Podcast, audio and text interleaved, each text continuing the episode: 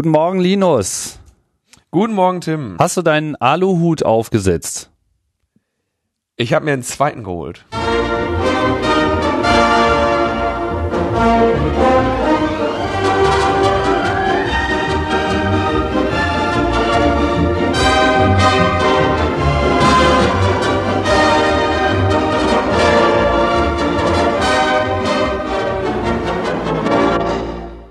Aluhut ist immer gut. Äh, hier ist Logbuch Netzpolitik 71. Ausgabe.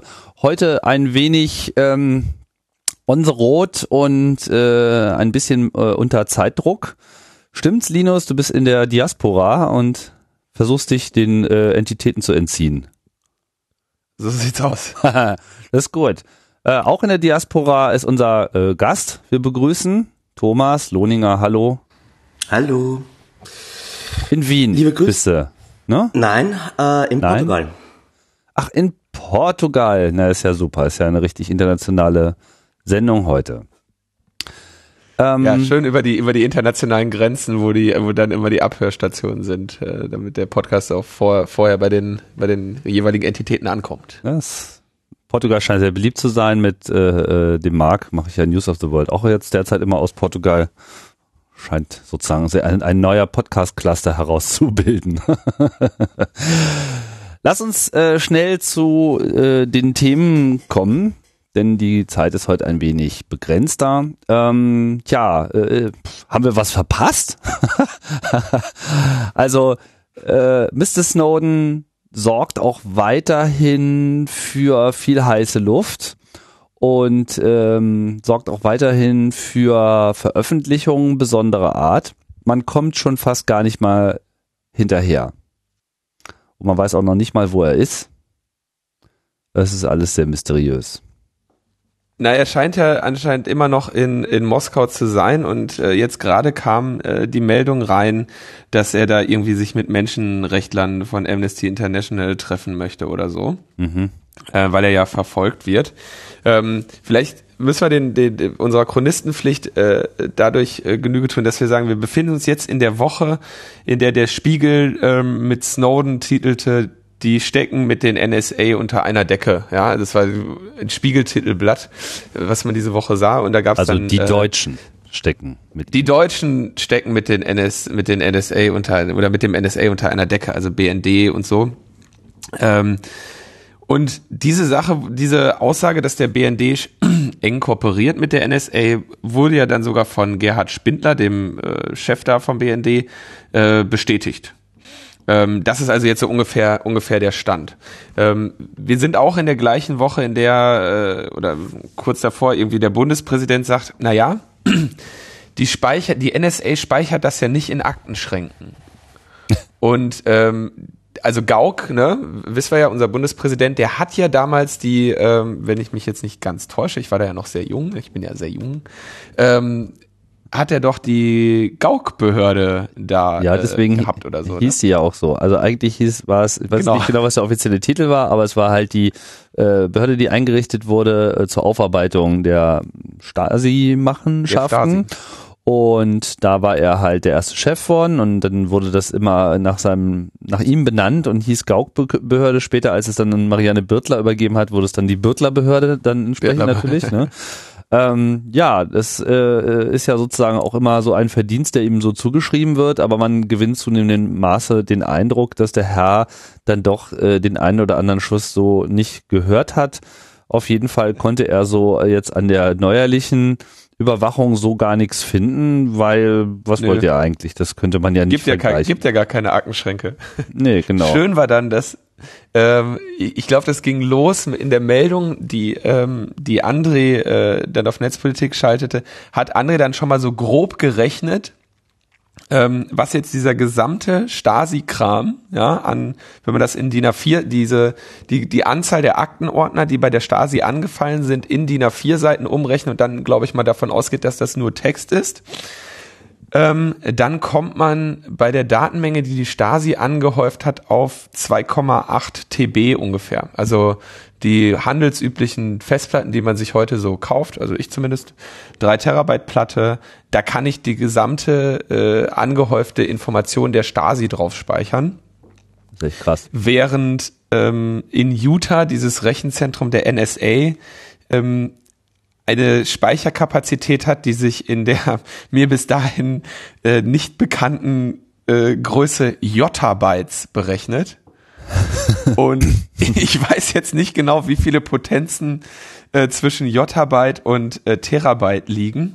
Aber wer das mal visualisiert haben möchte, für den hat äh, Michael Krall das mal gemacht und hat gesagt, okay, wir, wir nehmen die NSA-Daten und rechnen das in DIN A4 Seiten um, rechnen die DIN A4 Seiten in, ähm, in Aktenordner äh, um, äh, rechnen die Aktenordner in Regale um und malen dann die Fläche auf Google Maps, die dieses, diese, diese Reihe von Regalen hätte. Ja, und daneben malen wir die 2,8 TB von, von der Stasi. Also einfach mal so, wenn die, wenn beide Entitäten alles ausdrucken. Und äh, das kann man sich da sehr schön anschauen. Man muss, äh, so viel sei verraten, es fängt an mit der Stasi und wenn man dann das von der NSA sehen möchte, muss man noch ein bisschen rausscrollen. ein bisschen ist gut. Also der Stasi-Bereich lässt sich äh, noch bequem so im Regierungsbezirk äh, Berlin-Mitte äh, unterbringen, während der Aktenschrank der NSA, wenn man das äh, Bild dann halt mal bemühen möchte, äh, sich dann, glaube ich, so im Wesentlichen in einem großen Quadrat von hier bis Dubai äh, einschließlich des Mittelmeers und all diesem ganzen Kram äh, erstrecken würde. Aber dazu muss man auch äh, sagen, ich glaube, dass der Anteil von Katzenvideos in der Stasi-Datensammlung doch sehr überschaubar war. Ja, das stimmt. Ich will es nicht ausschließen, dass da auch welche dabei waren, aber es ist vermutlich recht überschaubar.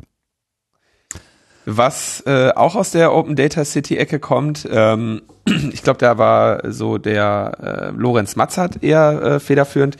Die haben einfach mal so übliche Webseiten getracerouted und haben dann äh, so eine schöne Visualisierung gemacht. Welchen Weg geht mein, geht die Kommunikation zwischen mir und zum Beispiel Bild.de? Ja. Und von welchen Geheimdiensten ist auszugehen, dass sie dazwischen hängen? Hm. Einfach nur mal, um das, ähm, um das ein bisschen zu verdeutlichen, da die Zusammenhänge. Auch sehr schön, das kann man dann mal gut zeigen, äh, für jeden, dem, dem auch so ein bisschen Architektur oder Zusammensetzung des Internets mal, ähm, mal auch näher möchte, ja. Hm. Ja, ist alles ja. ein bisschen, äh, es ist alles schon wieder so schlimm, dass man dem Ganzen wirklich nur noch mit so einem Datenzynismus äh, entgegentreten kann das ist äh, immerhin noch konstruktiver als die allgemeine Hilflosigkeit, die sich wohl äh, derzeit so in der Politik breit macht. Man hat so den Eindruck, dass das Thema irgendwie, ich weiß nicht, ob die in so einer Schockstarre sind oder äh, und was und wenn ja, was diese Schockstarre eigentlich auslöst, weil man gewinnt in zunehmendem Maße das Gefühl, das ist nicht so, dass sie jetzt auf einmal schockierend vor Neuigkeiten stehen, sondern eher schockierend vor ähm, ja einer Dokumentation eines Ist-Zustandes, den so recht noch keiner zuzugeben bereit ist. Ja, also ich glaube auch, dass ähm, äh, ich glaube auch gerade, dass die die dieses starke Verwenden von externen Datenvisualisierungen ähm, dass, dass wir überhaupt jetzt wieder Open Data City brauchen, um irgendwie zu begreifen, um welche Mengen es dabei geht. Das zeigt schon, dass der klassische Journalismus gar nicht mehr in der Lage ist, das zu fassen, welche Dimensionen das hat. Und ich glaube, so geht es der Politik auch. Ja, also die, die Menge alleine macht es natürlich nicht aus, ne? Und die Suche nach äh, Stecknadeln wird nicht dadurch besser, dass man mehr Heu hat. Aber äh, es, das, das eigentliche Problem ist, man weiß eigentlich gar nicht, was jetzt wirklich ähm, dazu führt, dass Leute das auch wirklich kritisch sehen, außer unserer üblichen verdächtigen Intelligenz, die das schon immer kritisch gesehen hat. Naja, du wirst die, du wirst jetzt nicht die Leute über äh, oder man wird nur einen kleinen Teil der Leute überzeugen können, äh, dass das ein, dass das irgendwie ein Problem ist, ähm, wenn sie es nicht bis jetzt begriffen haben. Ja, ich meine, solange ähm, diese dämlichen Argumente kommen, ja, das ist alles zu unserem Schutz und wir werden alle schon längst zehnmal von, von äh, terroristischen Islamisten gebraten worden. Ähm, solange dieses Argument nicht einfach mal dann vernünftig widerlegt wird, ähm, wird dieser ja, wirst du, wird, wird es halt so bleiben, dass Menschen, die nicht auf Anhieb davon darüber empört sind, dem wirst du das im Zweifelsfall auch nicht innerhalb von, äh, von mehreren Wochen dann noch erklären können, ja, dass sie sich dann endlich irgendwann mal bitte empören sollen.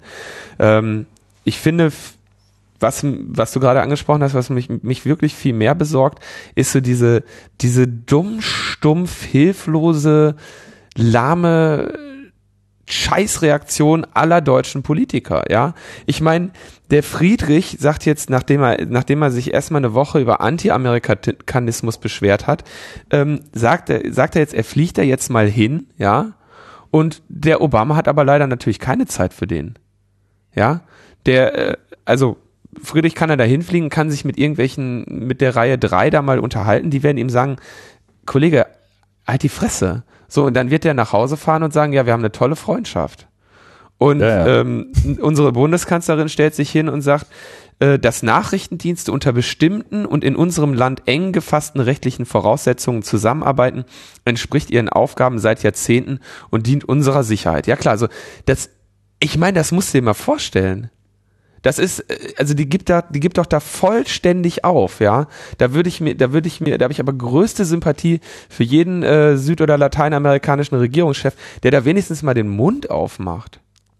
Also äh, ich bin da sehr, sehr, ähm, sehr, sehr enttäuscht und du kannst es ja, ähm, du kannst es ja dann noch ähm, sehen, da kommen ja dann so so nebenbei Leaks, ja, die dann schon gar nicht mehr irgendwie auf der auf der auf, auf der Titelseite sind, wie das der United States Postal Service da irgendwie ein Programm hat, wo sie irgendwie allein in einem Jahr, also im 2012, 160 Milliarden Sendungen äh, immer das, Au das Absender- und Empfängerfeld fotografiert und gespeichert haben. Jetzt muss man dazu sagen, so eine Technik haben die natürlich, weil sie diese 160 Milliarden Sendungen eben ab, äh, lief, ähm, hier ab, abwickeln müssen. Und die haben natürlich verfügen die über enorm äh, gute ähm, äh, Handschrifterkennungsprogramme, ne, macht die Deutsche Post genauso. Da sitzen heute nicht mehr Menschen, die einzeln gucken, wo sie den Brief jetzt hintragen. Das heißt, wenn Sie diese 160 Milliarden Dinger da speichern, haben Sie natürlich auch eine Schrifterkennung, weil sonst hätten Sie einfach nur eine große Festplatte voll mit Fotos, mit der Sie nichts anfangen können. Auf Anfrage geben Sie das dann an Behörden raus. Das ist jetzt, wie gesagt, alles noch USA. Auf Anfrage geben Sie das an Behörden raus, ohne richterliche Kontrolle, also genau wie Vorratsdatenspeicherung in Deutschland gedacht ist. Und davon haben die einfach mal 15 bis 20.000 Vorgänge im Jahr. Das heißt, der komplette, äh, komplette Postverkehr unterliegt einer und da liegt einer Vorratsdatenspeicherung. Und ähm, Deutsche Post sagt dann, ja, wir schicken auch Daten an, an US-Behörden, weil wir damit die Zollabfertigung erleichtern. Was ist das denn für ein Quatsch?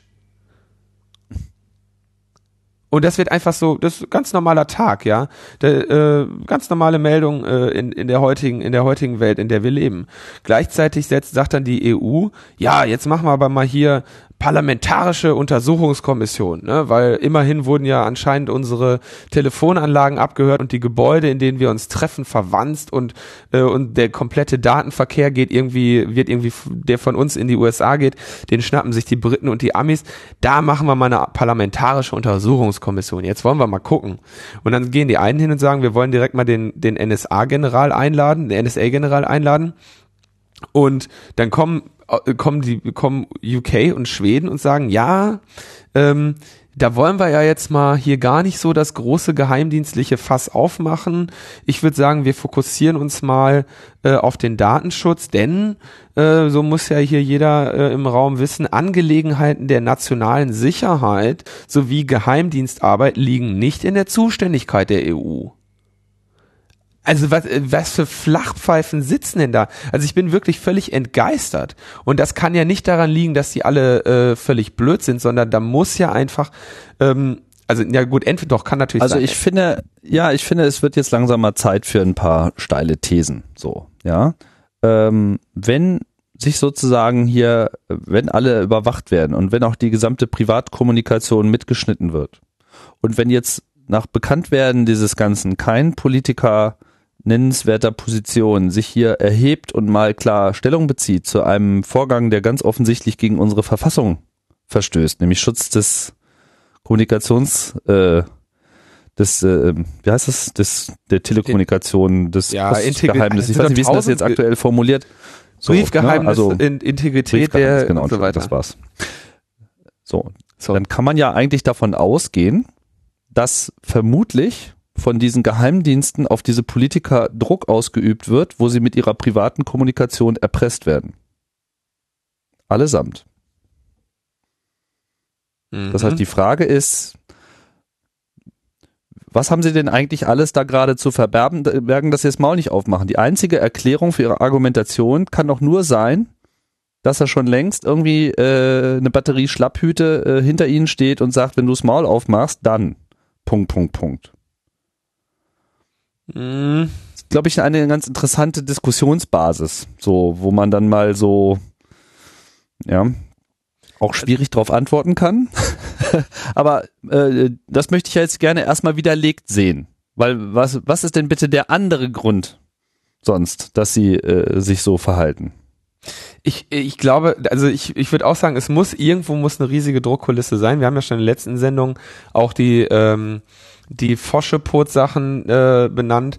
Ähm, das halt, also die die Forschung oder die Ergebnisse, zu denen der Historiker da gekommen ist, äh, über die Geheimabkommen zwischen äh, USA und zumindest Deutschland.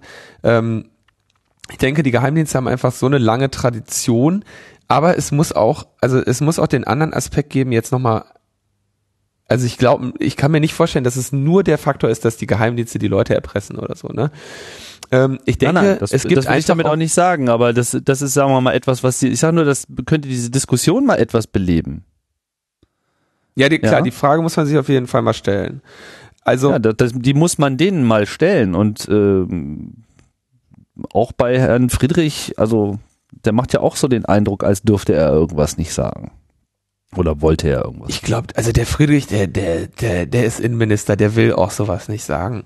Der, also der, der steht ja nochmal auf einem ganz, der steht für mich irgendwie sowieso nochmal auf so einem ganz anderen Blatt. Also der Typ, ähm, das ist nochmal eine Sache. Ne? Ich meine, also nochmal kurz zu dieser, zu dieser parlamentarischen Untersuchungskommission zurück. Ja, Cecilia Malmström sagt dann, sie wird aber jetzt ähm, ähm, auf jeden Fall mal in die USA fliegen und wird sich, wird sich bestätigen lassen, dass die Abkommen über die Fluggastdaten äh, äh, Austausch und über die äh, Finanzdaten, also diese SWIFT-Geschichte äh, da, dass das schon datenschutzrechtlich alles in Ordnung ist. Das möchte sie sich versichern lassen. Das heißt, sie fährt schon mit dem Wunsch, mit dem, mit dem ausdrücklichen Wunsch hin, liebe USA, überzeugt mich bitte kurz, dass das alles in Ordnung ist. Die geht nicht dahin und sagt, das ganze Ding steht auf der Kippe und wenn ich da nicht sofort was höre, fließt da ab morgen, fließen ab morgen keine Daten mehr hin, sondern die sagt, ich fliege da jetzt mal hin, dann trinken wir einen netten Kaffee und dann sagt er mir, sagt er mir bitte, sichert ihr mir bitte mündlich zu, dass das alles in Ordnung ist und dann fliege ich wieder nach Hause. Mhm. Ja. Gleichzeitig wird dann, also das fand ich dann noch die Schärfe. Also da, da weißt du dann auch, dass die vollständig alle den, alle den Zusammenhang verloren, äh, den, den Verstand verloren haben. Diskutieren sie dann und sagen, na ja, was ja übrigens auch mal ganz gut wäre, wo man ja mal drüber nachdenken könnte. Diese parlamentarische Untersuchungskommission, ja, im Rahmen dieser Debatte steht dann einer auf und sagt, na ja, wir könnten doch mal einen EU-Geheimdienst machen mit parlamentarischer Kontrolle weil das ja so gut klappt, weil wir ja hier sehen, dass das so eine gute Idee ist. Also wie, wie völlig bescheuert sind die denn? Da fällt mir nichts mehr zu ein, sorry. Da, also parlamentarische Kontrolle für einen Geheimdienst, weißt du? Und, und bei einer Geheimdienstaffäre, die irgendwie die gesamte Welt erschüttert. Also ja wo die, wo, ach, also das, das ist auf so vielen Ebenen falsch. Da müssen wir jetzt eine Sendung füllen, um die ganzen Widersprüche in diese, in dieser Idee überhaupt äh, wieder zu spiegeln. Und, naja, dann äh, die TAFTA-Verhandlungen hier, dieses Transatlantic Free Trade Agreement, da hatten wir ja schon diesen, äh, mir fällt der Name gerade nicht ein, diesen Politikberater, den US-Politikberater, der in der Anne Will-Sendung war letzte Woche, in der ja auch Konstanze Kurz war, der dann irgendwie direkt zu Beginn der, zu Beginn der Sendung sagte, na ja, das wäre aber doch schade, äh, wenn jetzt da dieses Freihandelsabkommen nicht äh, zustande verzögert wird deswegen.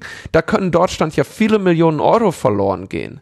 Ja, und genau das äh, Argument hat dann auch gezogen. Ja. Irgendeine Verzögerung, die angedrohte eventuelle Verzögerung in den US-amerikanischen Verhandlungen, äh, den EU, EU-US-Verhandlungen, die ja so schon das, das Schlimmste war, was da angekündigt wurde. Der könnte sich verzögern. Ähm, selbst das haben sie nicht gemacht. Also es naja, da muss, wie gesagt, du hast schon recht, Tim, da, da müssen einfach nochmal ganz andere Sachen hinterhängen, dass da, dass da keiner aufsteht und den, den Arsch in der Hose hat. Weil gerade zumindest für Opposition ähm, wäre das ja jetzt wirklich der, der entscheidende Punkt, aber die reißen ja auch nicht wirklich den Mund auf. Ähm, was ich nochmal Thomas fragen wollte, was hier so ein bisschen wenig zur Sprache gekommen ist, äh, es gab doch jetzt letzte Woche diesen Fall mit Evo Morales, der da heruntergewunken wurde und die äh, Durchsuchung seines äh, Flugzeuges, was ja in Südamerika zu einem riesen, zu einer riesen Aufregung geführt hat, verständlicherweise. Wie ist denn das in Österreich reflektiert worden, dass das so in Österreich durchgeführt wurde? Man hat sich ein bisschen gefreut, dass Wien mal wieder im Zentrum der internationalen Medienöffentlichkeit ist. Wir sind wieder wer. Wir waren ja früher schon Dreh- und Angelscheibe von Geheimdiensten äh, im Kalten Krieg als neutrales Land. Ähm, ah, eigentlich wieder der dritte Mann und so. Ja, genau. Hm. Äh, und ein paar bekannte Journalistinnen sind dann mitten in der Nacht äh, zum Flughafen geflogen, äh, gefahren und haben dort irgendwie versucht, ähm, paranoid aussehende Nerds mit Laptop in einer Ecke zu finden. Also zu schauen, ob Snowden wirklich dort ist. War natürlich nicht. Ähm, die interessanteste Analyse zu dieser ganzen Sache kam eigentlich von einem, äh, vom ehemaligen Chef unseres Geheimdienstes der gemeint hat, dass es eigentlich der größte Eklat für die amerikanische Außenpolitik, den es seit langem gegeben hat, weil irrsinnig offensichtlich wurde, dass äh, die USA hier in mehreren europäischen Ländern interveniert haben und äh, dass er vermutet, dass Russland dahinter eigentlich mit diesem kontrollierten Rauslassen, äh, dass angeblich das Snowden im Flugzeug von Morales sitzt, äh, einfach bloßgestellt hat, wie stark die amerikanische Kontrolle auf souveräne europäische Staaten heutzutage eigentlich ist. Das ist krass. Ich meine, wenn, wenn das wirklich stimmt, dann haben die Russen da wirklich einen geilen Hack hingelegt. Also das, das ist keine schlechte Theorie. Ja, ja. Also, das, da, also ich kann mir sowieso vorstellen, dass sie gerade echt eine Menge Spaß haben da in Russland. Also ich glaube, die haben echt eine gute Zeit. Naja, wobei ja nochmal, also ähm, es ist ja noch nicht mal ein Geheimnis. Die USA sagen ja selber, also die USA sagen ja selber, dass sie jedem Land, das äh, einen Asylantrag von Snowden bekommen hat oder ähm, Überflugsrechte gewähren könnte, wenn Snowden in einem entsprechenden Land äh, in ein entsprechendes Land müsste. Das heißt, eigentlich jedem Land, ja.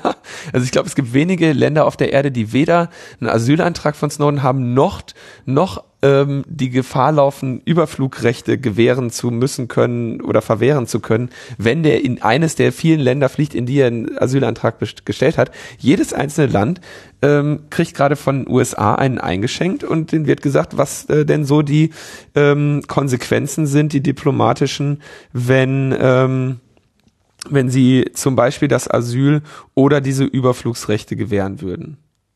Und da bin ich schon echt äh, da bin ich schon, also da bin ich bin ich nicht wirklich verwundert. Ich finde das aber auch ehrlich gesagt sehr überraschend, dass die USA das sogar selber zugeben. Dass sie sagen, jedes Land, was irgendwo da jetzt hier irgendwas machen könnte, was uns nicht gefällt, den erklären wir jetzt schon mal ähm, den Krieg. Genau, erklären wir jetzt schon mal, was wir dann machen. So, den, die, den, oder was heißt, wahrscheinlich erklärt es noch nicht mal. Da, da, sitzt wahrscheinlich auch ein Politikberater im Fernsehen und sagt, ja, aber das, das wäre schön, doch schön, wirklich schön, schade. Ein schönes Land haben sie da. Wäre doch schade, wenn dem was zustoßen würde. Wäre doch schade, wenn, wenn sie hier auf einmal keinen Export mehr hätten, ne? Oder, ja. oder keinen Import, ja. Also, ähm, und was die noch alles für, natürlich sind die Verstrickungen mit so einer, mit, mit so einem Land äh, enorm. Also an, die USA haben die Macht ja nicht, äh, weil sie ein großes Land sind äh, und ein großes Militär haben. Sie haben die Macht natürlich auch aufgrund der, der Verstrickung, die sie mit jedem einzelnen Land haben und der Abhängigkeiten, ähm, die andere Länder eben gegenüber den USA haben. Und da, also das ist jetzt echt so, super Obama. Ich meine, ich habe eh nicht damit gerechnet, dass der Guantanamo Bay zumachen würde. Ich habe immer gesagt, äh, wenn der US-Präsident ist, dann ist er US-Präsident und US-Präsident werden nur Leute, die US-Präsident sein können und der wird halt US-Präsident sein. Und da wird keine großartige Änderung passieren. Ähm, aber und bei, aber das, was, was ich da jetzt irgendwie sehe, es wird mich sogar bei Bush noch, bei Bush würde ich noch sagen, jetzt ist noch eine, noch ein, eine neue Facette seiner tiefen schwarzen Seele ausgeleuchtet worden, die mir noch nicht bekannt war. Also sowas von, also dieses Verhalten, unglaublich, wirklich, fällt mir, fällt mir wenig zu ein. Bei Bush? Bei Selbst Obama bei Bush hätte ich so, bitte? Du redest von Obama gerade. Nein, nein, ich, ich rede von Obama und sage, aber selbst bei Bush hätte mich das so. noch, hätte ich das noch, noch so ein, bei Bush wäre das sogar noch immer noch was gewesen, wo ich gesagt hätte, das ist was Neues, ja, das ist eine neue ja. Qualität. Und von dem hat man eigentlich sowieso schon alles erwartet. Bin ja froh, dass der die, die Welt nicht in Schutt und Asche gelegt hat, sondern nur Teile davon. Ja. Ähm, gut, kommen komm wir zurück. Snowden ähm, hat ja ähm, mehrmals schon den Wink aus Venezuela bekommen dass man äh, einen Asylantrag von ihm äh, sehr wohlwollend gegenüberstehen würde.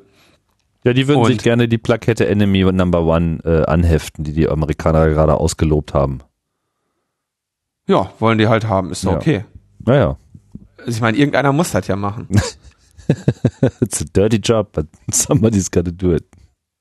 Ich habe da ähm, interessanterweise, also und und Snowden hat ihn jetzt auch ges äh, gestellt, diesen Antrag. Das heißt, so jetzt müsste er irgendwie darüber. Ähm, ich fand da eine sehr, eine sehr schönen Artikel, in dem stand, dass die ja teilweise in, in Venezuela gar nicht unbedingt so, also die sind auch relativ stark da ge, ge, äh, äh, geheimdienstlich unter Kontrolle und so und unter Überwachung und haben noch nicht mal so umgef, also die haben jetzt noch nicht mal so ein Skandalempfinden, sondern da wurde der Begriff, in diesem Zeitungsartikel wurde der Begriff Gringo-Petze äh, äh, strapaziert, dass sie also den als, ja, das ist halt die Petze von den Amis, ähm, er ist eine Petze, aber ich meine immerhin von den Amis und deswegen nehmen wir den. Weißt du, so, so wurde das in dem Artikel dargestellt. Ich war noch nie in Venezuela, ähm, ich weiß nicht, ob die das tatsächlich so sehen. Aber ähm, auch in dieser Woche äh, oder seit, der letzten Sendung äh, passiert, ähm, oder hatten wir es in der letzten Sendung schon erzählt, dass Ecuador eine Wanze in der Botschaft gefunden hat in, in London? Ich glaube nee, ne? ja, oder? Bin mir jetzt gerade gar nicht mehr so sicher. Genau. Ecuador, ecuadorianische Botschaft in London, verwandt, ja, Julian Assange rennt da seit einem Jahr drin rum und die haben vor drei Wochen irgendwie schon äh, da irgendwie eine Wanze drin gefunden. Alles echt gut, alles sehr, sehr geschmackvoll, alles, was man da so hört. Mhm. Und dann gab's ja noch diesen schönen, gab's ja noch ein paar Details über diesen äh, FISC, den Foreign Intelligence äh, warte mal, Foreign Intelligence Surveillance Court, ja, also diese der, der die, der, der die Anträge über den, zu den FISA-Requests ähm, abstempelt. Und wir wussten ja schon, dass dieser äh, FISC ähm, eben im, in einem ganzen Jahr nicht einen einzigen Antrag ähm, abgelehnt hat. Ja?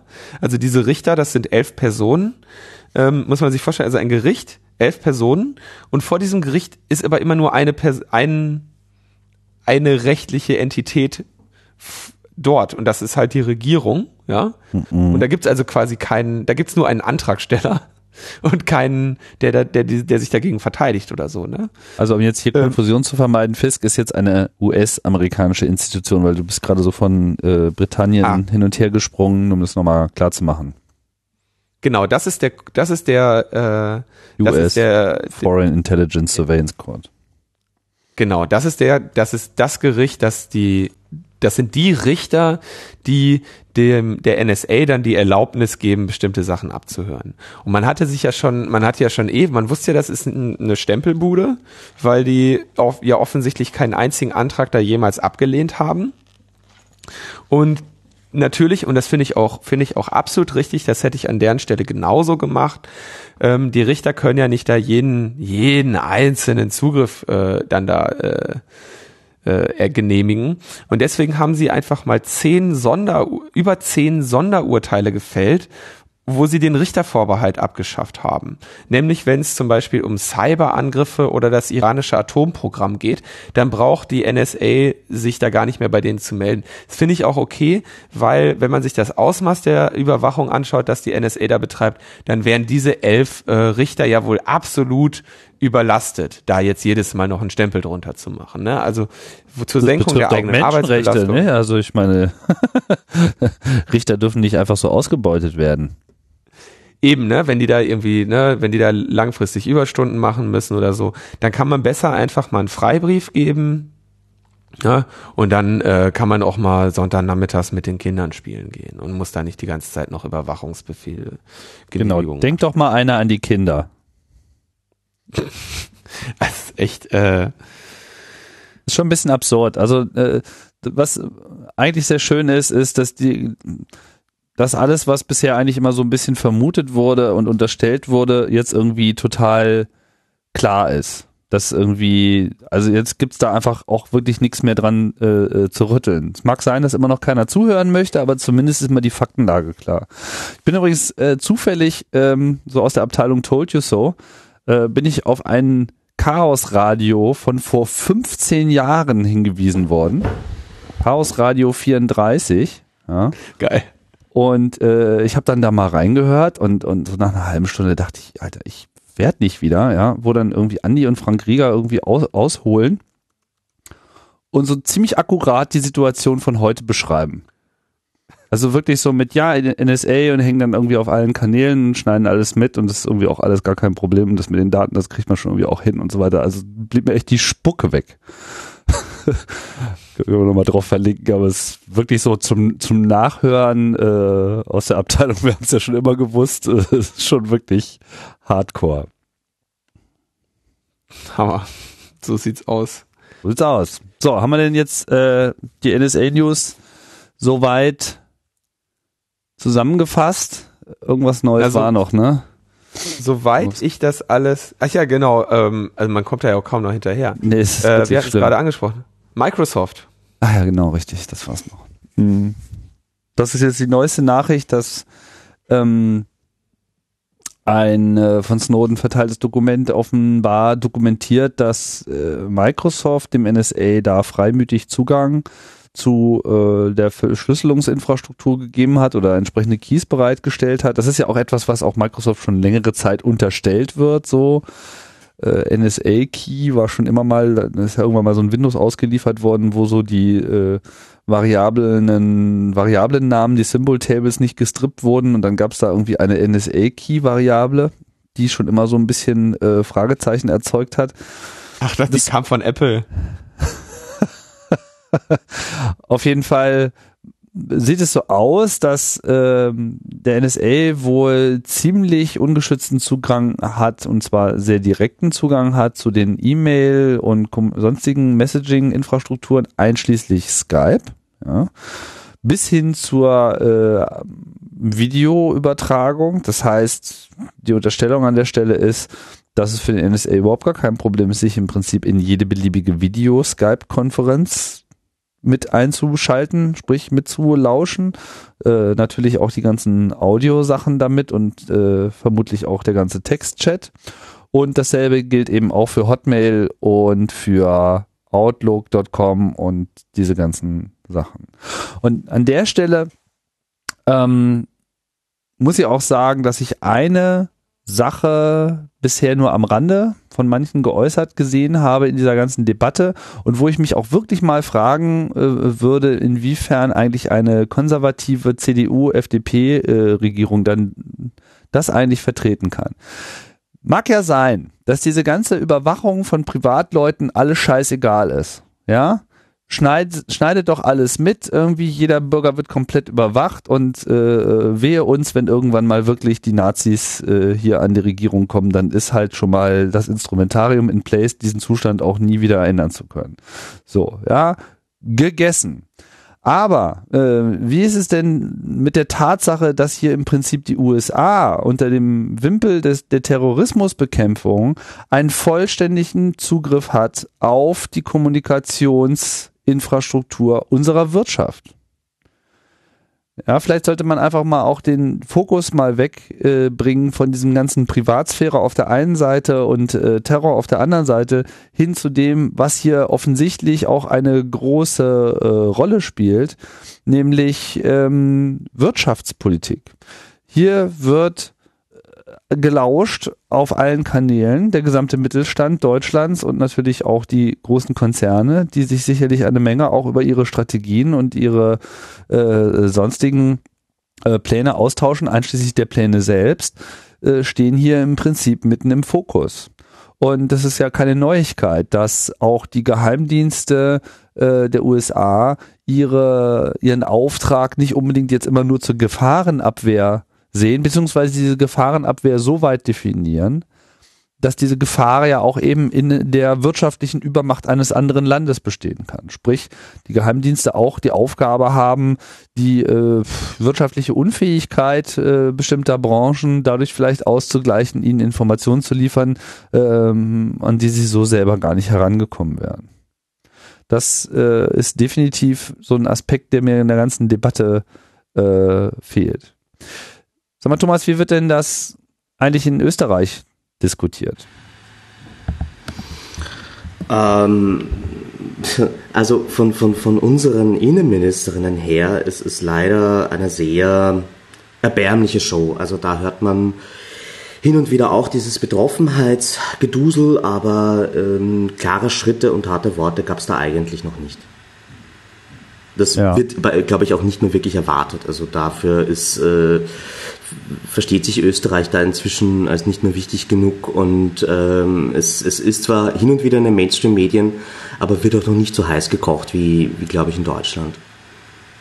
Ich glaube, während sich hier die Leute noch drüber aufregen, so zumindest so ein bisschen drüber aufregen, abgehört werden zu, äh, zu werden, habe ich so fast den Eindruck, in Österreich würde man sich geradezu darüber freuen, dass man so wichtig ge genommen wird, dass man es auch verdient hat, abgehört zu werden. Oder wie? Na, die Frage ist eher so, äh, außenpolitisch hat Österreich halt einfach nicht das diplomatische Gewicht, das Deutschland hat. Und wenn, dann bräuchte es dafür halt eine koordinierte europäische Antwort. Und es gibt ja, ähm, wir, haben, wir haben einen Österreicher, glaube ich, der äh, Vize ist vom Europaparlament. Wir haben ähm, Svoboda, der der Chef der Sozialdemokraten im Europaparlament ist. Also da gibt es eigentlich die Leute, die dem Ganzen auch Gewicht geben könnten, aber auf europäischer Ebene ja, ich weiß nicht, woran es da scheitert, wahrscheinlich an der Kommission. Ja. Aber das wäre für mich eher der Weg, wo man auch was erreichen könnte. Weil womit sollen wir drohen? Ja, weiß ich nicht. Dass er äh, künftig keine Staatsführer mehr vom Himmel holt auf Anweisungen so. Nein, also das ist, dafür ist die, ähm, dieses Geflecht zwischen Österreich und ausländischen Diensten viel zu dicht. Es ist ja in Österreich so, wir sind irrsinnig offen für generell so Geheimdiensttätigkeiten. Ähm, laut dem österreichischen Gesetz ist jede Art von Geheimdiensttätigkeit auf österreichischem Boden legal, solange sie nicht zum Nachteil der Republik ist. Hm. Das drückt schon sehr gut aus, was so die Denke ist dahinter, glaube ich. Ja. Ich frage mich auch, ob in Österreich auch ähnliches Verhältnis zu den Geheimdiensten äh, besteht, was jetzt sozusagen die freiwillig eingeräumten Rechte betrifft, wie das jetzt hier auch äh, in Deutschland immer gewesen ist. Dass ja eigentlich sozusagen das Abhören des Landes schon immer so ein ja, schön, dass ihr euch jetzt zurückgezogen habt. Ihr dürft dann, ihr dürft dafür dann ein bisschen noch zuhören, damit ihr euch auch sicher fühlt, ob es äh, solche Vereinbarungen auch in Österreich gibt. Wäre mir nichts bekannt. Ja, also das, das Thema parlamentarische Kontrolle ist sicherlich ein riesiges und ungelöstes. Naja, also auf jeden Fall ist das irgendwie alles ein ähm, schwieriges Feld und ähm, es macht uns auch alle so ein wenig ratlos. Ratlos macht es äh, übrigens auch den äh, Enno. Das ist jetzt nochmal so ein Hinweis von uns hier auf einen schönen äh, Blogpost auf dem Blog die äh, Ennomane. Ähm, Weiß nicht, hast du das gesehen hier? Prism, ein paar Lebenslügen? Äh, sehr schön. Also ist äh, im Prinzip nochmal so eine Zusammenfassung äh, und so ein bisschen so ein Abgesang an so ein paar äh, Vorstellungen, die wir bisher äh, immer äh, so hochgehalten haben. Ja, er teilt das hier so in fünf Lebenslügen auf. Lebenslüge eins äh, Rechtsstaat Deutschland, ja, also dass es hier sich wirklich, äh, das gilt, glaube ich, in demselben Maße dann auch für äh, Österreich, ja, also dass dass hier wirklich sozusagen das Recht äh, regiert, aber dass eben einfach so viele Beispiele in den letzten Jahrzehnten und aber auch in den letzten Jahren, er verweist da auch an diese Funkzellenabfrage in Sachsen, die wir hier ausführlich äh, diskutiert haben, die Vorfälle um den Staatstrojaner etc., dass das eigentlich, sagen wir mal, auch so ein Bild ist, von dem man sich langsam mal ein bisschen verabschieden sollte, weil das in gewisser Hinsicht auch äh, ja immer alles so ein bisschen beschönigt mit so nach dem Motto, naja, immerhin leben wir ja noch in einem Rechtsstaat. Das ist ja so diese klassische, äh, ja, äh, Entschuldigung, äh, alle werden erschossen, aber immerhin leben wir ja noch in einem Rechtsstaat. Jetzt übertreibe ich ein bisschen, aber nee, das, das ist sozusagen seine These. Ne? Also ich meine, die Nazis hatten auch einen Rechtsstaat, die haben nicht illegal gehandelt. Also ein, ein, ein Rechtsstaat ist zwar eine notwendige, aber keine hinreichende Bedingung für eine freie Demokratie. Wir brauchen immer noch Grundrechte, die eingehalten werden. Und äh, ich will nicht vorgreifen, aber darum ging es ja auch bei dem Verfahren zur Vorratsdatenspeicherung vom Europäischen Gerichtshof, ob diese Grundrechte auf Datenschutz und Schutz der Privatsphäre noch greifen gegenüber solchen Überwachungsmaßnahmen oder ob äh, das eben nicht der Fall ist. Das ist so die Kernfrage, um die es eigentlich geht.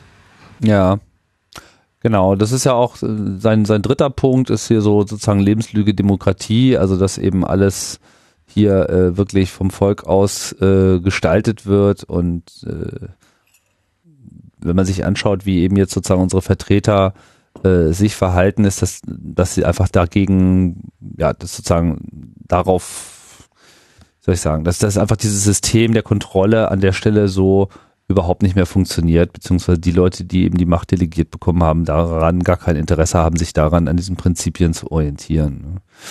Ja, dann Freund Amerika ist sozusagen noch so eine andere These, ja, also sozusagen auch so dieses, das sind ja alles unsere Freunde und dann, dann ist das ja alles nicht so schlimm, aber dass eben zwischen diesen Nationen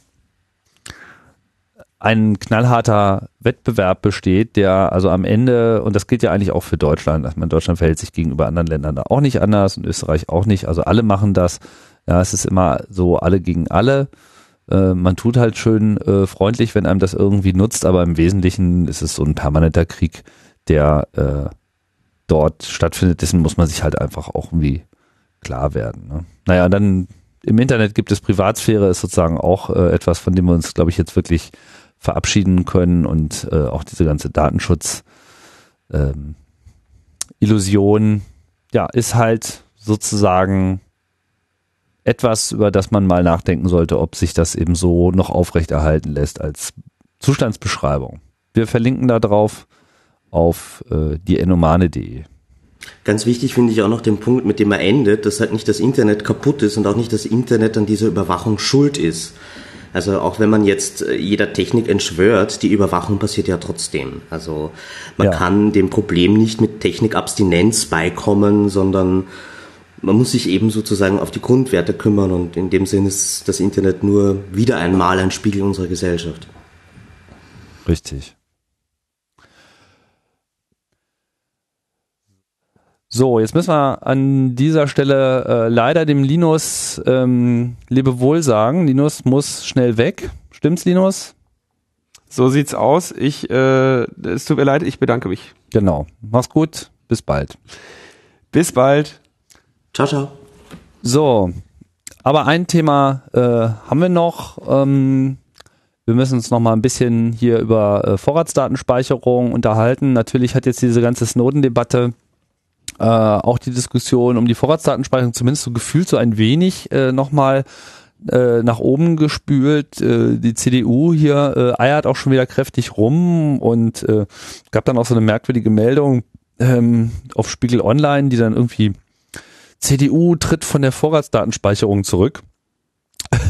Das äh, blieb dann nicht lange, diese Headline, weil sie sich da doch irgendwie, weiß ich nicht, was da viel, schiefgelaufen ist, aber sind da im Prinzip nur so einem Rebranding der CDU in ihrem Wahlprogramm auf den Leim gegangen, weil sie quasi das Wort Vorratsdatenspeicherung überhaupt nicht mehr erwähnen, sondern stattdessen jetzt konsequent diesen Friedrich-Sprech äh, übernehmen mit äh, Mindestspeicherdauer und so. Ja, also der Versuch, dieses leicht verbrannte äh, Wort ähm, da wegzunehmen. Man merkt auch überhaupt, Wahlkampf äh, greift über hier äh, von der SPD, wird dann eben auch kräftig äh, draufgehauen.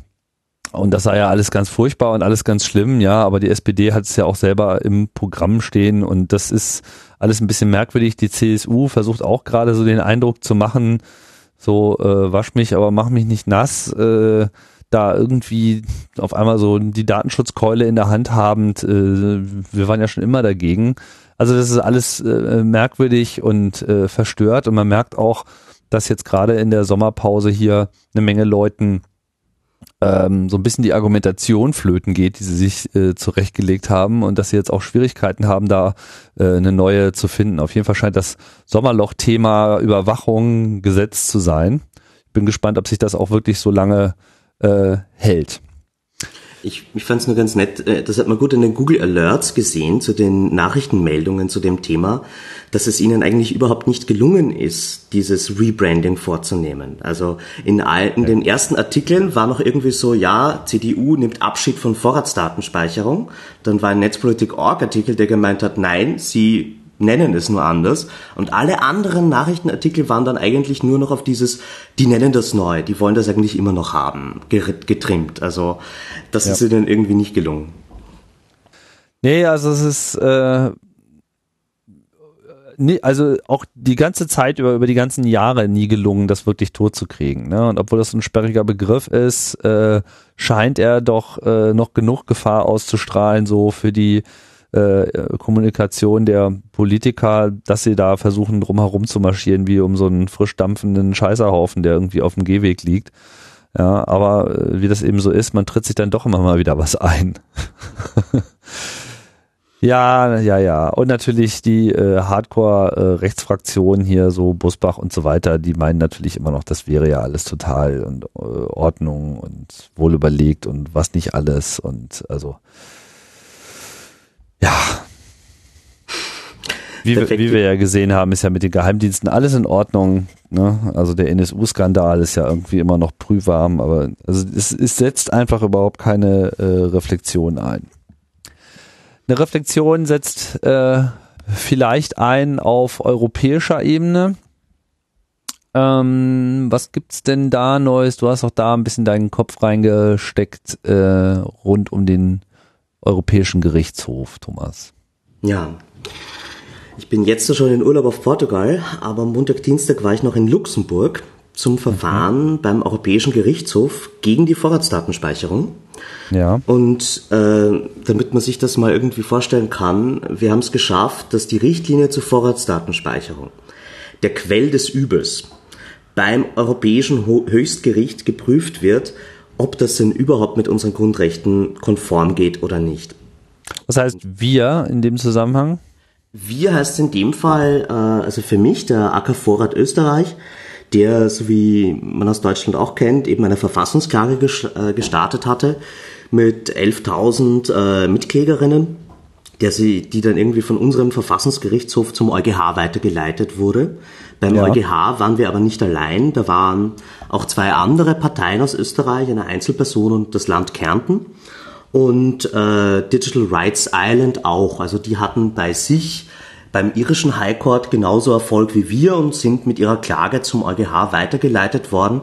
Und der EuGH hat dann diese vier Beschwerden zusammengefasst zu einem Verfahren, in dem er jetzt einheitlich prüft, sozusagen, ist diese Richtlinie grundrechtskonform und am letzten Dienstag, am 9. Juli, war der erste und einzige Verhandlungstag, also da, wo öffentlich die Parteien äh, vorm Gericht sind und sozusagen ihre Plädoyers abhalten, von den Richtern befragt werden.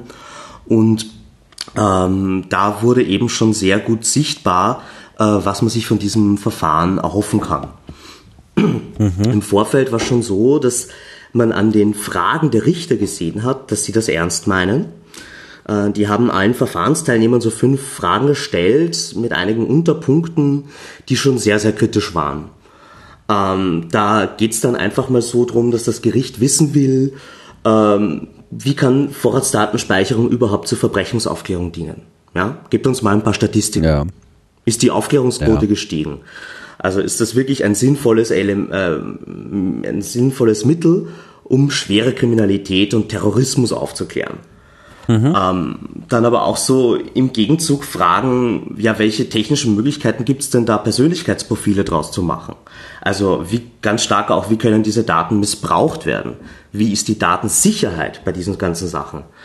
Und äh, da waren einige Punkte dabei, wo man sich denkt, ja, diese Frage hätte man eigentlich 2006 stellen müssen, als die Richtlinie erlassen wurde. Und das haben sie dann auch gefragt, so welche objektiven Kriterien hatte die EU-Kommission überhaupt so eine Maßnahme einzuführen? Ja.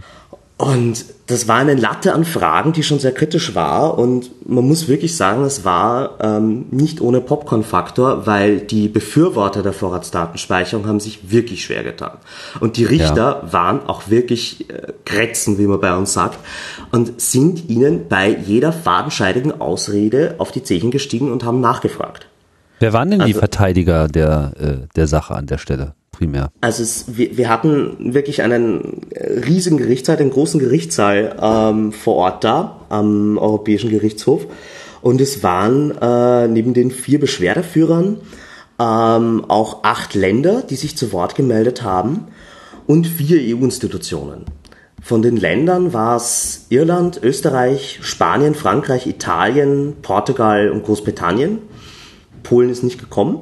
Und bei den EU-Institutionen äh, haben sich auch alle zu Wort gemeldet, was eigentlich unüblich ist. Also das Parlament, der Rat, die Kommission und der europäische Datenschutzbeauftragte. Mhm. Und die Länder waren jetzt in welcher Form vertreten? Die hatten auch äh, Anwälte dort, die sozusagen gebrieft waren mit der Meinung der Regierung und diese vorgetragen haben. Okay, also, also die Länder sozusagen in Form einer Vertretung der Regierung selbst. Genau, also es haben nur Anwälte gesprochen, bis auf den äh, europäischen Datenschutzbeauftragten, da ist der äh, Huxtings selber hingekommen, ähm, der auch ein, ein, ein irrsinnig äh, ja, interessanter Mensch ist und jemand, der Datenschutz wirklich ernst nimmt und hat da eben selbst vertreten, wieso er glaubt, dass das so nicht sein kann.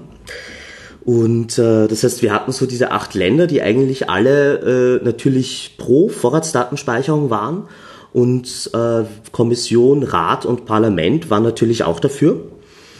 Und vor allem die EU-Institutionen mhm. wurden in die Mangel genommen. Also es gab da so einige der, einige der Fragen, die sich durchzogen durch das ganze Verfahren, waren, kann die EU Gesetze erlassen, in denen diese Abwägung zwischen äh, Grundrechten, ob Freiheit und Sicherheit hier in der richtigen Waage liegt, äh, ob das die EU schon machen muss oder ob man das den Mitgliedstaaten überlassen kann. Und ja. was ganz klar rausgekommen ist, und das ist neu, dass äh, es halt wirklich bei der EU liegt, Gesetze zu erlassen, die grundrechtskonform sind. Und sie können sich nicht abputzen und sagen, die Mitgliedstaaten müssen das in der Umsetzung der Richtlinie richtig hinbekommen. Ja. Ähm, und also und, äh, auf welches Grundrecht beziehen Sie sich denn äh, an der Stelle jetzt? Weil es kommen ja verschiedene Grundrechte zum Einsatz. Es gibt ja einerseits die Grundrechte der Staaten als auch eine, ja, die europäische Grundrechtecharta. Also für das Gericht war es äh, die Europäische Grundrechtecharta, weil die auch äh, seit dem Vertrag von Lissabon seit 2009 eben direkt anzuwenden ist auf europäisches Recht. Und äh, da war es Artikel 7 und 8, also das Grundrecht auf Datenschutz und Schutz der Privatsphäre. Ähm, wir haben da noch ein paar andere dazu genommen, weil wir auch meinen, dass die Meinungsfreiheit und Versammlungsfreiheit von einer Vorratsdatenspeicherung betroffen ist, weil wenn der Staat genau weiß, wo ich mich befinde oder mit wem ich kommuniziere, dann werde ich mich schwieriger tun, meine Meinung zu äußern oder auf eine Demonstration zu gehen. Ja. Aber sozusagen Artikel 7 und 8 der EU-Grundrechtecharta, das war sozusagen das Fleisch der Verhandlung. Gegen diese zwei Grundsätze ähm, hat man ständig geprüft, ob äh, dieses Mittel eben notwendig, nützlich und verhältnismäßig ist, sind. Also das sind die drei Kriterien, die bei jedem Grundrechtseingriff gegeben sein müssen. Wenn ich sage, ich, ich schränke die Freiheit ein, dann muss ich das machen, weil es wirklich notwendig ist, weil es einen klaren Grund dafür gibt weil es nützlich ist, weil es wirklich auch der, der Sicherheit hilft und zuletzt auch, äh, es muss verhältnismäßig sein. Also ich kann nicht für ein bisschen mehr Sicherheit die ganze Freiheit opfern, sondern da muss es eben eine, eine Abwägung geben. Und ja. entlang der, dieser Kriterien, das ist so klassische Rechtstheorie, hat sich das ganze Verfahren gesponnen und dann aber auch wieder an sehr konkreten Beispielen aufgehangen. Zum Beispiel Äh, Vorratsdatenspeicherung sagt ja, man muss diese Daten zwischen 6 und 24 Monaten speichern. Und da hat das Gericht halt einfach gefragt, ja, wie seid ihr darauf gekommen? Wieso 6 bis 24 Monate? Ja, und warum nicht da, 10 Stunden? Hm. Und, äh, da gab es halt keine wirklich gute Antwort von Seiten der Befürworter, vor allem der EU-Kommission. Die haben dann halt gemeint, ja, wir haben doch mit Interpol geredet und die sagen schon, dass das so stimmt. Und äh, dann gab es aber Studien, dass die meisten Daten, die, die nützlich sind für Verbrechensaufklärung, eigentlich so in den ersten drei Monaten passieren. Danach ja. steigt, äh, danach sinkt das ziemlich ab, also die Nützlichkeit solcher Daten. Dann haben sie halt gemeint, ja, aber wenn der eine große Terrorismusfall kommt, dann müssen wir alles wissen. Und auch da hat das Gericht das nicht gelten lassen. Also man ist aus diesem Verfahren rausgegangen. Ich habe da ja auch einen Live-Ticker gemacht für Netzpolitik.org und äh, der Eindruck war schon sehr stark, dass dieses Richtergremium von 15 Richtern es wirklich wissen will, dass die ernsthaft prüfen wollen, ob die Vorratsdatenspeicherung mit den Grundrechten konform ist und von der Show, die dort abgeliefert wurde, von den Argumenten, die ausgetauscht wurden, kann ich mir nicht wirklich vorstellen, dass die Richtlinie unbeschadet aus diesem Verfahren geht. Mhm. Also dann würde ich selber den Glauben an den Rechtsstaat verlieren, wenn, wenn da nichts passiert. Ja. Klingt ja schon mal ganz ermutigend. Ja. Ähm, aber äh, um das nochmal klar zu machen, es handelte sich jetzt hier im Prinzip um eine äh, Anhörung. Also es kam jetzt erstmal alle zur Sprache und du äh, destillierst jetzt deine Schlussfolgerung quasi aus dem Verhalten der Richter im Rahmen dieser Anhörung. Es ist jetzt noch keinerlei Ansagen gemacht worden, keine Entscheidungen gefällt worden, sondern das steht jetzt überhaupt erst noch an. Gibt es denn noch genau. weitere Anhörungstermine oder gehen die jetzt schon im Prinzip äh, in die Beschlussführung? Nein, also Anhörungen wird es keine mehr geben. Das war dieser eine einzige Tag. Aber ja. äh, jetzt berät das Gericht und am 7. November wird der Bericht vom Generalanwalt veröffentlicht. Der ist meistens sehr ausschlaggebend für die Entscheidung des äh, Richtersenats. Und Generalanwalt, äh, wer ist das? Also das ist der ist das General? So, so in, in diesem Richtergremium gibt es eben einen Generalanwalt, der ähm, diesem Verfahren auch beiwohnt, der, der sitzt da auch und hört zu und stellt auch Fragen. Und das ist sozusagen derjenige, der am Ende einen Bericht schreibt, der ziemlich nahe meistens bei dem Urteil ist, was am Ende auch rauskommt. Also es, der Ablauf ist der, du hast diese Anhörung, dann denkt man nach, dann äh, holt man sich vielleicht nochmal Schriftstücke ein und dann schreibt dieser Generalanwalt mal äh, seinen Vorschlag, wie die Entscheidung sein soll und dann beraten sich nochmal die Richter und äh, von diesen 15 Richtern müssen acht eben zum selben Ergebnis kommen. Dann hat man ein Urteil und das gilt dann. Das ist dann auch sofort rechtsbindend für die gesamte Europäische Union und alle Mitgliedstaaten. Und wir mhm. rechnen mit einer Entscheidung, wenn es gut geht, noch Ende dieses Jahres. Interessant.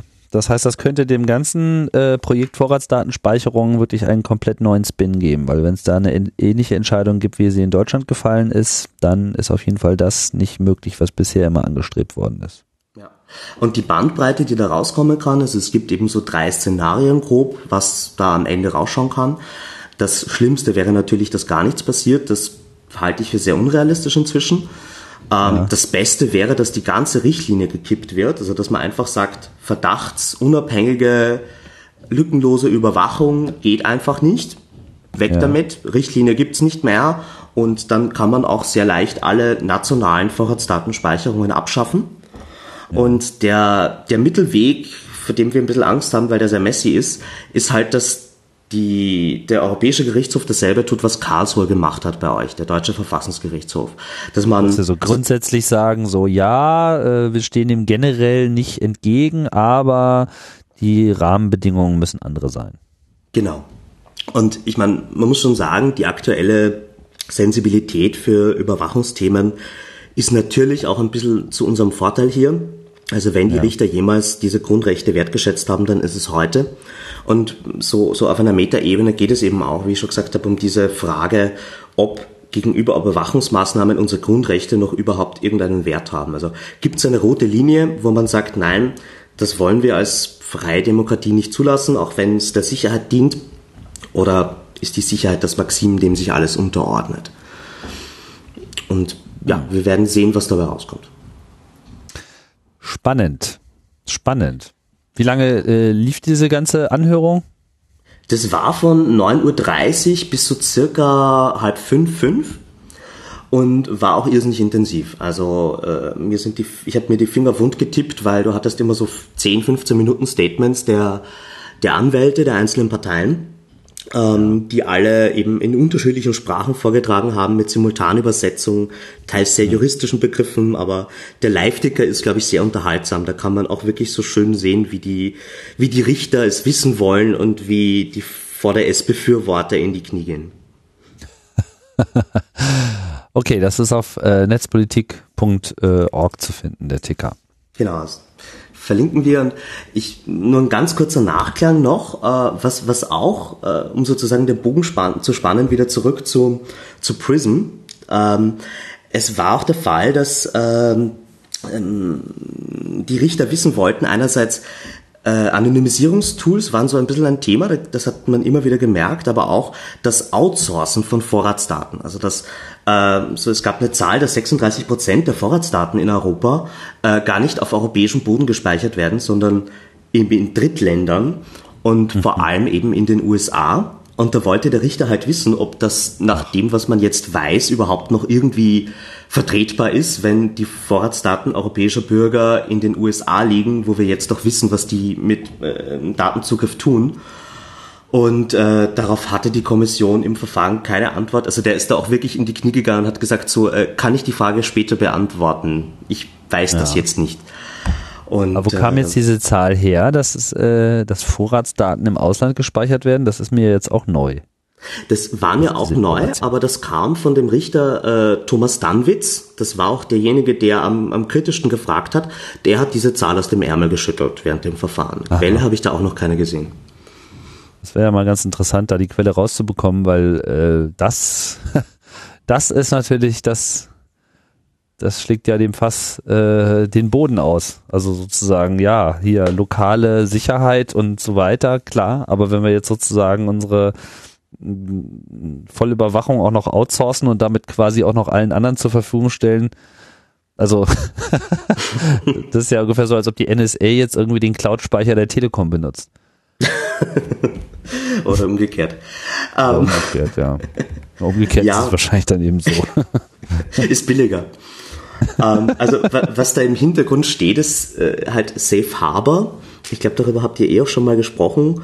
Eben, das ist ein Abkommen, das sagt, dass äh, die USA ein sicherer Hafen sind für die Daten europäischer Bürger, also sensible europäische Daten, die dem europäischen Datenschutzgesetz unterliegen, können ja. auch in den USA gespeichert werden, weil wir da ein bilaterales Abkommen haben, das sagt, ja, USA ist sicher, Stempel drauf. Ja. Und das scheint jetzt auch irgendwie mal zumindest ins Wackeln zu kommen. Äh, die Initiative für Netzfreiheit aus Österreich hat einmal nachgebohrt für Österreich, äh, wie das denn sein kann.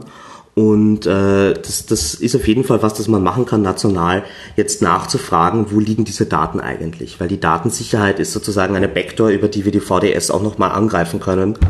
Ähm, ja. Weil das einfach nochmal ein Vektor ist, wo, wo man sehr gut argumentieren kann und auch sehr technisch argumentieren kann, dass das, was in dem Gesetz steht, auch so nicht haltbar ist in der Praxis. Ja, diese ganzen äh, Aufdeckungen von Snowden, die werden noch eine Menge Auswirkungen haben. Ich denke auch in der Debatte um äh, einerseits die neue Datenschutzverordnung, da hat es ja, glaube ich, auch schon Auswirkungen gegeben. Das müssen wir ja in irgendeiner anderen Sendung nochmal hinterfragen, inwiefern das im politischen Prozess jetzt auch spürbar ist. Aber ich habe schon gehört, dass so äh, nicht mehr so ohne weiteres ähm, alle finsteren äh, Forderungen, insbesondere amerikanischer Unternehmen, jetzt so unkritisch äh, übernommen werden. Ähm, aber auch bei der Fluggast, äh, Fluggastdaten-Austausch-Geschichte, äh, wie war nochmal kurz der PNR, äh, PNR, genau. Ähm, ja, also auch da spielt das ja im Prinzip genauso äh, eine Rolle. Und wenn die USA halt quasi ihren Safe Harbor Status äh, verlieren, sind natürlich dann eben auch alle anderen äh, Debatten, auch TAFTA etc. davon äh, betroffen. Also insofern ist das auch für die USA in gewisser Hinsicht schon so ein bisschen ein GAU. Nur wie weit das trägt, das ist offen. Ja, genau. Ja, Thomas, haben wir es dann. Ein allerletztes Thema noch. Ja. Ähm, und zwar, das kam gestern raus, äh, Netzneutralität tut sich was auf europäischer Ebene. Mhm. Das wurde ja schon angekündigt und befürchtet, dass unsere allseits geliebte Grand Dame der EU, Nelly Cruz, äh, sich nochmal zu Wort meldet, bevor sie in die Rente verschwindet. Und ja. sie hat jetzt einen Vorschlag äh, zur Netzneutralität, also generell zur Telekommunikationsregulierung vorgelegt, der eben auch äh, Netzneutralität regelt, ja, eigentlich indem es das abschafft. Ähm, ja, was, was steht da drinnen, äh, ist auf äh, edri und Netzpolitik.org nachzulesen, verlinken wir auch, aber grob sieht man da drin eben, dass genau die größte Befürchtung und Gefahr der Netzneutralität äh, dort sogar explizit äh, gefordert wird, nämlich dass Provider und Diensteanbieter äh, eben ihre gemeinsamen Verträge abschließen können, um so eine Überholspur im Internet einzuführen. Also konkret. Also Bundling zu erlauben von Diensten. Genau, Spotify-Deals, genau solche Sachen findet man dort im Artikel 20 explizit erlaubt. Und mhm. damit würden sogar so Gesetze zum Schutz der Netzneutralität wie in den Niederlanden oder in Slowenien illegal werden. Die müssten dann ah, abgeschafft weil werden. Weil die das explizit verbieten. Ja, die sagen halt, alle sind gleich im Internet. Und diese Gleichheit wird wieder abgeschafft, indem ich sage, ja, aber ISPs und, und Diensteanbieter können äh, gemeinsam Produkte auf den Markt bringen und da kann Geld fließen und dann werden deren Inhalte anders behandelt. Genau, das ist der Kern dieser Sache. Ja, dann sind sie gleicher. Das ist aber jetzt erstmal nur ein Vorschlag von Nelly Größ, ein Vorschlag zu einer EU-Richtlinie oder wie? Genau. Also das Ganze ist geleakt, ist nicht offiziell, aber purzelte eben gestern bei einigen Leuten in die Inbox und der Zeitplan ist der, dass das jetzt bis zum Ende, der, Ende des Sommers wahrscheinlich in der finalen Version vorliegt. Und dann müsste man das noch äh, bis zu Ostern durchs Parlament bringen und absegnen lassen, äh, weil die europäische Legislaturperiode ja dann endet. Aber da gibt es auf jeden Fall nochmal eine riesige Gefahr, dass die, die ganze Netzneutralitätsdebatte äh, sozusagen mit einem Schlag, äh, mit einem riesigen Fail beantwortet wird, wenn die EU da durchkommt. Äh, und deswegen gilt es das auf jeden Fall zu verhindern. Ich meine, schauen wir mal, was Ende Sommer da ist an, an äh, Vorschlag. Aber das sieht auf jeden Fall nicht gut aus. Sind da noch andere äh, beunruhigende äh, Sachen in diesem Vorschlag jetzt äh, jenseits des Bundlings? Ja, es gibt noch so gleich im nächsten Artikel 21 äh, sogar was ganz Gutes, aber das, das, das könnte für dich interessant sein. Das sagt nämlich, dass äh, wenn Provider Internetprodukte auf den Markt bringen, dann dürfen die nicht nur oder dann müssen die nicht nur diese ähm, Maximalbandbreite angeben, die ich damit erzielen kann, sondern eben auch so ein Minimum, Maximum, Average und Peak-Angaben.